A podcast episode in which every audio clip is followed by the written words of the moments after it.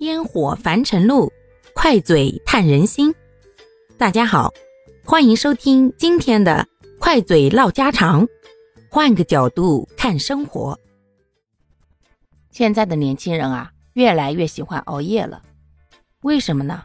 大家都知道，这早睡早起身体好，晚睡呢，总归对身体不太好。可是，总有这样那样的原因。慢慢的，睡眠的时间呀，就越来越往后推迟了。其实呢，熬夜这个事儿啊，咱得辩证的来看待。就是熬夜的同时，你有没有早起，这是两个完全不同的概念哦。如果熬夜了以后又早起，那么对身体的伤害是非常大的。最简单的一点，如果自己熬了夜以后，第二天又早起，会明显感觉根本不想起来。甚至腰酸啊、头晕啊、整体精神不济这些症状，为什么呢？因为身体啊向我们发出了警报了，它的休息时间没有达到，那么它就会需要更多的休息。那条件允许的人呢，可能会继续睡个回笼觉；条件不允许的，就只能拼命挣扎着起床了。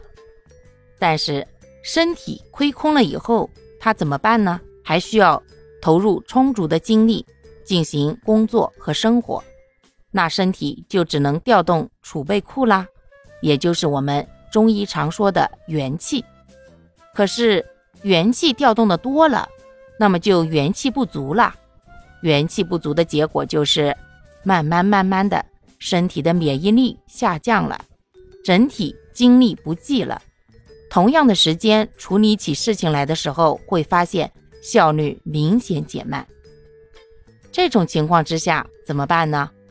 咱们呀，要么提早入睡，要么推后起床，没有别的办法。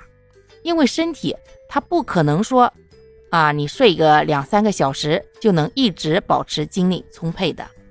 或许呢，难得一两天你还不觉得，可是随着时间的加长啊，你会发现身体这台发动机。慢慢的就供不起你了。另外一种情况就是呢，熬夜的人呢，睡得晚，起得也晚，晚上一两点甚至到凌晨才睡，但是呢，睡到了中午过后才起床。这种情况呢，对于身体呢，虽说也有一定的不太好的影响，但整体来说的话，比前一种要好的太多了。因为身体虽然说没有在规定的时间内入睡。可是依然睡满了时长，那么他该休息到的地方也休息到了，这其实就相当于有些人的工作是夜班，那么就只能是夜里上班，白天休息了。而这样的人呀也不少，因为现在的生活和工作呀越来越弹性、自由化了，大家可以合理规划自己的时间。这晚睡晚起党呀，在年轻人当中也就越来越多了。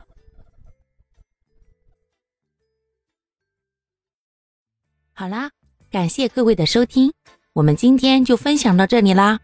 各位有什么想说的话，或者生活中的困惑，欢迎在评论区与我互动留言，我们可以共同探讨如何换个角度让生活变得更舒服、更美好哦。